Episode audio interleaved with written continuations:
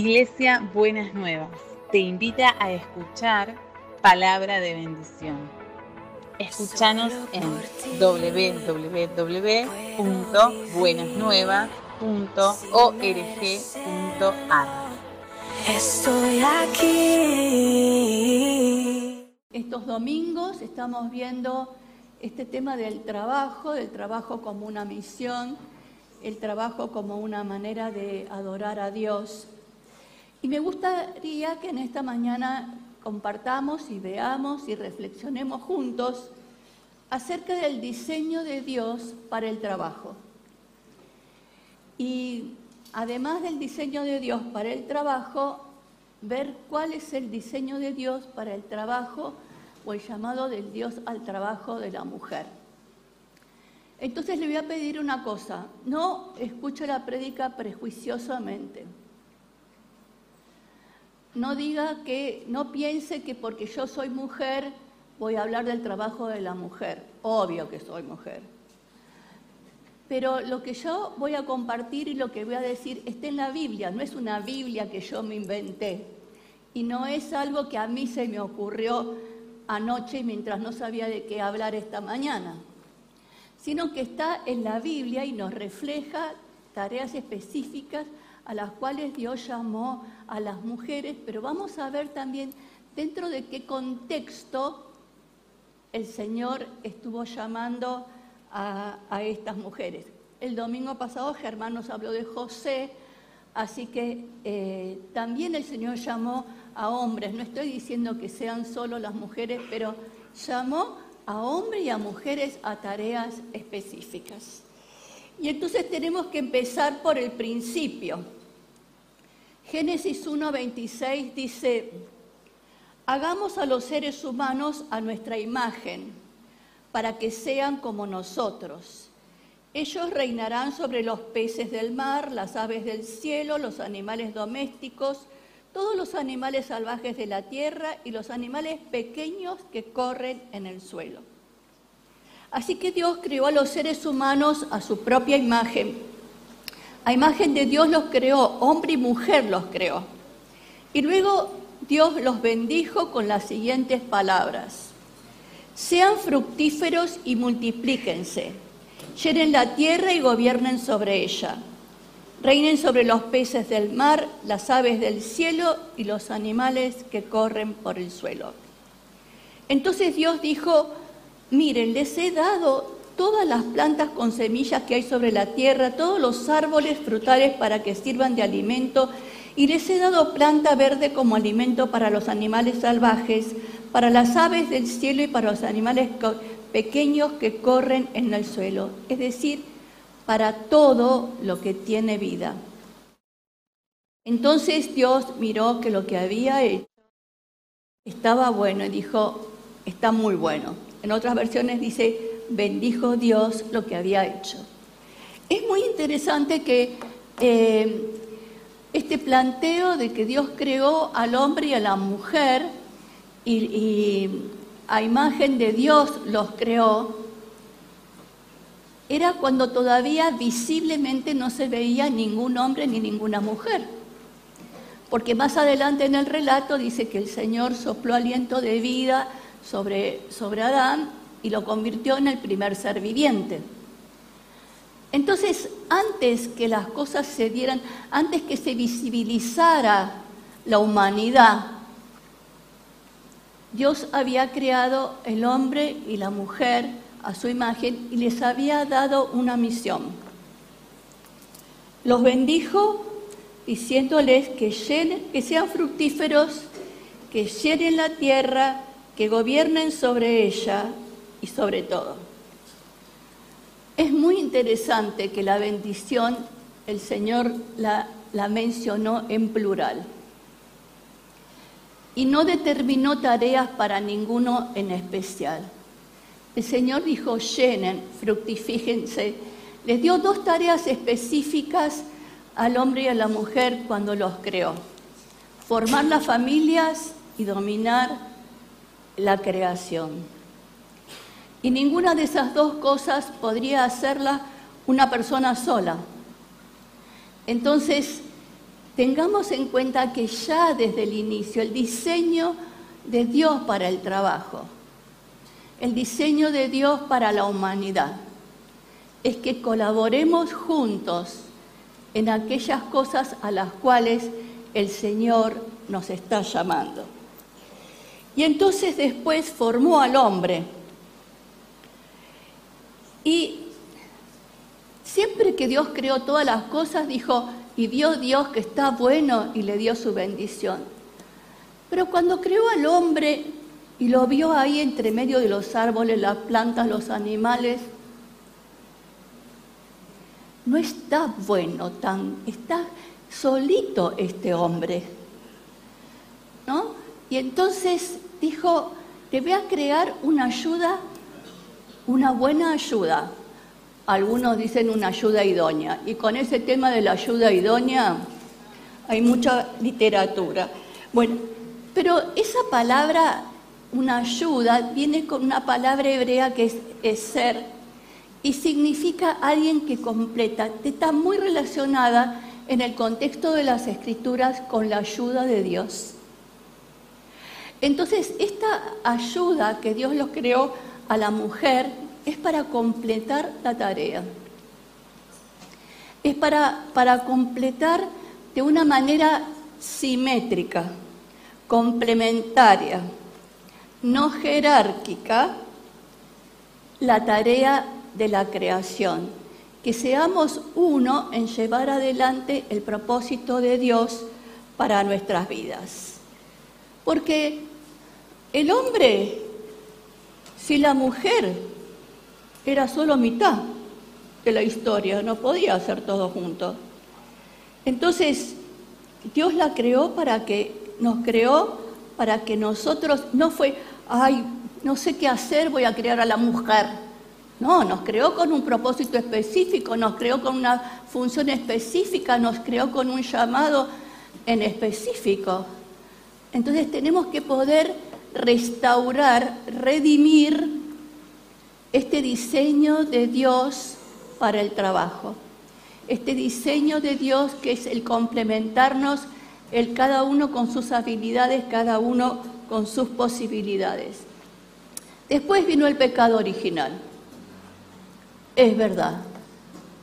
El pecado puso una separación, el, el pecado puso una división y ahí mismo parte del castigo era que la mujer iba a tener deseo para el hombre, pero él la iba a dominar a ella. Y ahí nació el patriarcado, lamentablemente. Y entonces eh, nació la, esta, esta asimetría, se estableció esta asimetría, pero no estaba en el modelo original de Dios para el hombre y la mujer. Se le dice que Eva era, fue la primera, eh, la madre de todo ser viviente. Pero una de las cosas que me llamó la atención es que de ella, más que fue la madre de, tres hijos y que fue la primera mujer que concibió, no se habla más, no se habla de estas cosas otra vez, no se habla, no se la menciona otras maneras en la Biblia, pero aunque sea ese trabajo, esa tarea fue específica y fue a la cual Dios la llamó. Y entonces hay otras mujeres. Y vamos a ver ahora un trabajo específico que Dios llamó a dos parteras, a Cifra y a Púa. Ustedes saben que el pueblo de Israel estaba en Egipto y estaba, estaba sometido a trabajos durísimos. Y el faraón estaba muy preocupado porque el pueblo de Israel los hebreos crecían, se multiplicaban muchísimo y cuanto más los eh, oprimían, más se multiplicaban. Entonces dijo, bueno, la verdad mejor que matemos a todos los hombres, así eh, podemos hacer una buena selección de, la raza. Y había estas dos eh, parteras hebreas que dijeron, nosotros no vamos a obedecer esa orden. Entonces tomaron la decisión de no obedecer la orden de Dios que era contra la vida. Y los varones empezaron a crecer, a, a nacer, y empezaron a nacer y a vivir. Si estas parteras hebreas no hubiesen estado en su lugar y no hubiesen estado ocupando y respondiendo a lo que Dios le había llamado, Moisés no hubiese existido. Porque ellos cuidaron, protegieron la vida de los varones. Entonces la llamó para un trabajo específico y cuando el faraón les dijo, ¿cómo es posible que los varones, eh, ya les dije que tienen que matar a los varones? Ella dijo, lo que pasa es que las mujeres hebreas tienen muy rápido los chicos y nosotras no llegamos. Encontraron una manera de calmarlo al faraón y cumplir con su propósito. Y Dios las bendijo. Es muy interesante, no sabemos si estas mujeres eran solteras o eran casadas, pero dice que por esa tarea Dios las bendijo eh, permitiéndoles, dándoles la bendición de tener su propia familia.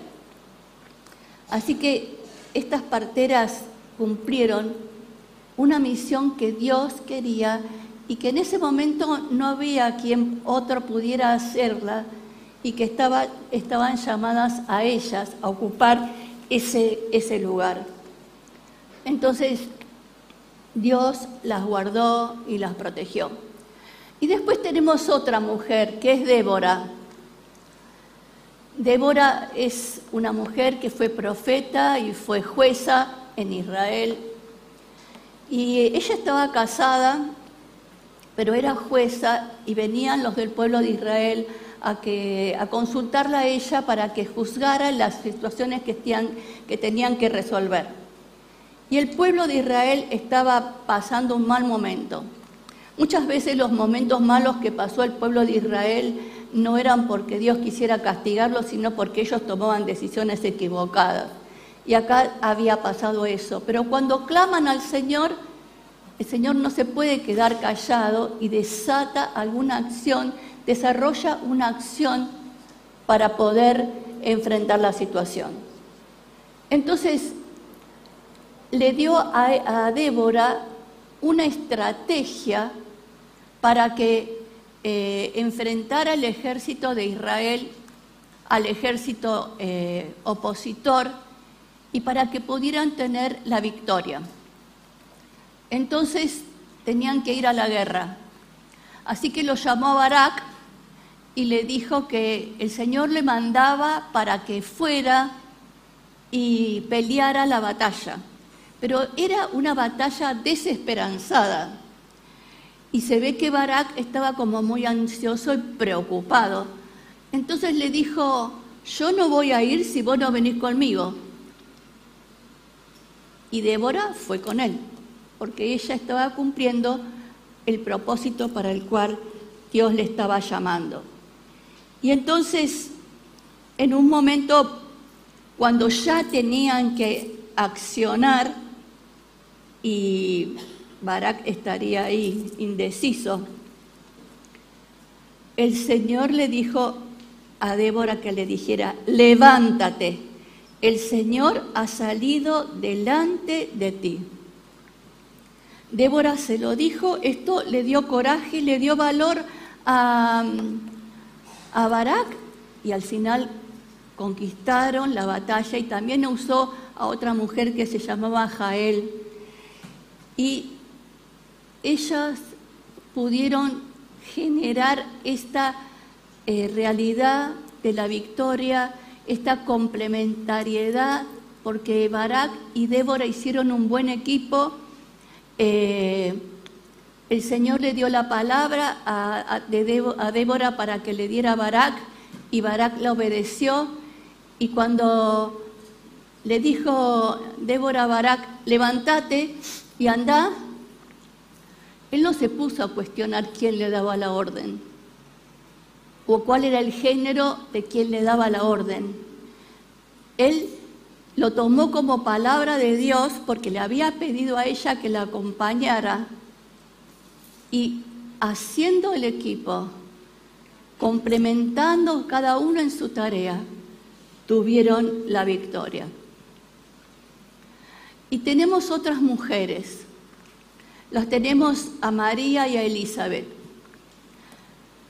Elizabeth, ustedes saben la historia, era la esposa de Zacarías, eran viejos y no habían podido tener hijos.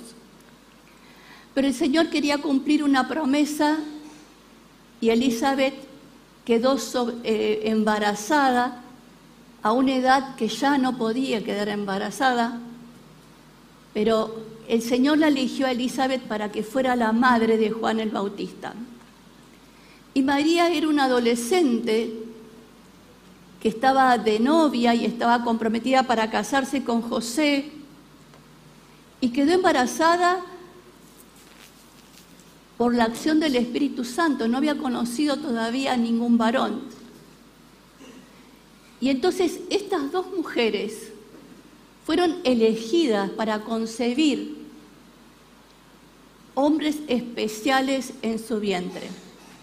Y fueron las que Dios los eligió y les dio la sabiduría para poder acompañarlos y para poder criarlos. Entonces pareciera que el trabajo de concebir y de ser madre no es un trabajo, es un trabajo. Eh, pero acá, más allá del trabajo que es la crianza, el Señor las puso en una acción, en una tarea, la llamó en una acción y en una tarea para poder concebir al Salvador y para poder concebir un profeta que iba a anunciar la venida del Salvador. Estas mujeres fueron elegidas con un propósito del Señor. Las dos quedaron embarazadas sobrenaturalmente y eso creo que también era una marca que el Señor las eligió para ellos. Y otras veces hemos hablado de María, ¿no? Con esa situación tan complicada eh, que era madre soltera. Y sin embargo ella pudo entender el llamado de Dios para su vida y lo expresó en, el Magnificat. Mi alma engrandece al Señor y mi espíritu se regocija en Dios mi Salvador, porque ha mirado la humilde condición de esta sierva ha hecho proezas con su brazo, ha esparcido a los soberbios en el pensamiento de sus corazones, ha quitado a los poderosos de sus tronos y exaltado a los humildes, a los hambrientos ha colmado de bienes y ha despedido a los ricos con las manos vacías. ¿Qué declaración de la grandeza de Dios tuvo esta adolescente? Consideremos que era muy joven. Y el Señor la llamó y le dio esa gracia y le dio ese reconocimiento de que a lo que ella le llamaba, estaba llamada, no importaba lo que, las cosas que tendría que atravesar, era algo a lo que Dios quería para ella.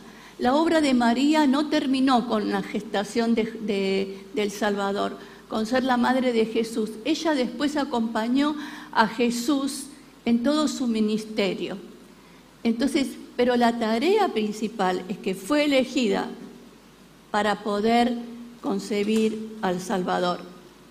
Y entonces estamos ahora en el, Nuevo Testamento y hay mujeres que fueron y ayudaron al desarrollo y, al, establecimiento de la iglesia después del Pentecostés. Y a una de las mujeres que tenemos es a Lidia. Esto lo va a poder ver en Hechos 16, Lidia era comerciante, era, ella se dedicaba a la producción de telas costosas de púrpura que en ese momento eran muy difíciles de conseguir y mm, ella se ve que tenía una condición económica eh, holgada para poder desarrollar esas cosas. Y Lidia pertenecía al sindicato de los artesanos, entre los artesanos que estaban trabajando para poder vender esas cosas preciosas. Y ella se fue, era una mujer que venía con una ascendencia griega pero ella buscaba al Señor, se encontró con el apóstol y creyó en el Señor y se convirtió en una mujer temerosa de Dios. Y no solamente fue temerosa de Dios y siguió con su trabajo, sino que toda su familia se convirtió y fueron bautizados. Y además ella tuvo este don de la hospitalidad porque a Pablo y a Silas los hospedó en su casa y los acompañó y ayudó a establecer las iglesias. Entonces, era una mujer que tenía su trabajo, vendía púrpura, pero a la vez servía al Señor y ocupaba un lugar de liderazgo en la iglesia. Y, los apóstoles la querían, la acompañaban y disfrutaban, estoy segura, de su presencia. Y la otra mujer que quiero que veamos es Priscila, la esposa de Aquila. Ellos eran, Aquilas y Priscila eran fabricantes de tiendas, de carpas, como era el apóstol. Y entonces eh, estuvieron haciendo todo un trabajo juntos, eh, construyendo las carpas, porque el apóstol necesitaba conseguir dinero para vivir y entonces se puso a hacer lo que sabía, que era hacer las carpas. Y estuvieron haciendo las carpas juntos y después se convirtieron al Señor y estuvieron sirviendo juntos y establecieron iglesias nuevas por la acción de esta mujer y su esposo, pero la Biblia se la menciona más a ella en el sentido que Priscila acompañaba y había iniciado la iglesia y había y compartía el testimonio de la fe. Entonces, vemos en qué contexto el Señor llama a las mujeres. La llamó a Eva, pero estaba Adán. La llamó a Débora, pero Débora tenía a su esposo y estaba Barak acompañándola, o ella lo acompañaba Barak. La llamó a las parteras y les dio la bendición de tener una familia. La llamó a Elizabeth y a María y Elizabeth estaba casada hacía muchísimos años con Zacarías y María tenía a José. La llamó a, Lidia y dice que toda su familia se convirtió. Y la llamó a Priscila y que andaba siempre con Aquilas. Entonces el Señor nos llama a los hombres y a las mujeres a una tarea en conjunto y a una tarea de apoyarnos en conjunto para el establecimiento del reino. Que yo haya mencionado esta mañana a ciertas mujeres a las cuales Dios llamó, no quiere decir que esté negando el lugar de los varones quiere decir que esté estableciendo el diseño original de Dios, que era que juntos trabajemos, y es lo que Dios quiere, que juntos trabajemos para el establecimiento del reino de Dios de una manera, a, una manera simétrica y complementaria. Que ninguno nos creamos más que el otro, ni ninguno, ni nos hagan sentir. Me acuerdo que cuando eh, me ordenaron en, en la iglesia, Norberto dijo que nadie te haga sentir menor. Y lamentablemente esta simetría se ha establecido en, el, en, la iglesia y tenemos que romperla, no tenemos que alimentarla, porque el Señor nos llama a hombres y a mujeres con tareas específicas. A ninguna de las mujeres que estuvimos mencionando eh, era cocinera. Yo no, no descalifico la cocinera porque a mí me encanta cocinar, ¿no? Pero no era que tenían tareas menores como se cree que las mujeres, tareas menores. Eran tareas calificadas para hacer ayuda, como el mismo concepto que le dio a Eva, la ayuda que complementa, que potencia y que nos potenciamos mutuamente. Entonces mi llamado en esta mañana es a reflexionar y a pensar a qué modelo vamos a estar eh, exponiéndonos y qué modelo vamos a querer repetir. Si el diseño original de Dios o lo que quedó después de la caída.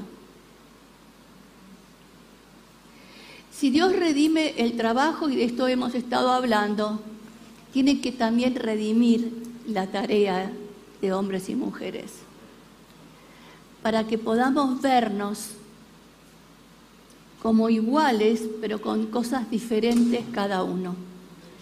Acuérdese que el Señor dijo cuando lo vio a Adán solito, y yo pensaba, ¿no? Digo, ¿este con quién va a hablar para ver cómo hace las cosas? Le falta alguien que le hable, ¿no? Entonces, porque el perro no le, bueno, el perro le iba a ladrar, pero no le iba a hablar, ¿no es cierto? le falta alguien que le dé sugerencias, ¿no es cierto? Entonces, eh, nos, falta esa otra parte, dice, en que no estaba bueno que estuviera solo. Entonces, hay algo que, un aporte que nos necesitamos mutuamente. las mujeres necesitamos a los varones y los varones necesitan a las mujeres. Salgamos de esa cosa que la bruja, ¿no? Eh, porque no, honra a Dios y no es el diseño de Dios para que su, el reino se establezca. El reino se establece con el amor, con la complementariedad, con la misión. Y les tengo que decir algo porque me pasaba cuando estaba haciendo la prédica, que no me puedo dejar de ser yo. Entonces, cuando, cuando leía que decía que el Señor lo vio a Adán y dijo, no es bueno que estés solo, ya me imagino que algunos pensarán, ¿qué me puse a pensar? Un día el Señor los miró a Germán y a, Norberto y les dijo, no es bueno que estén solos.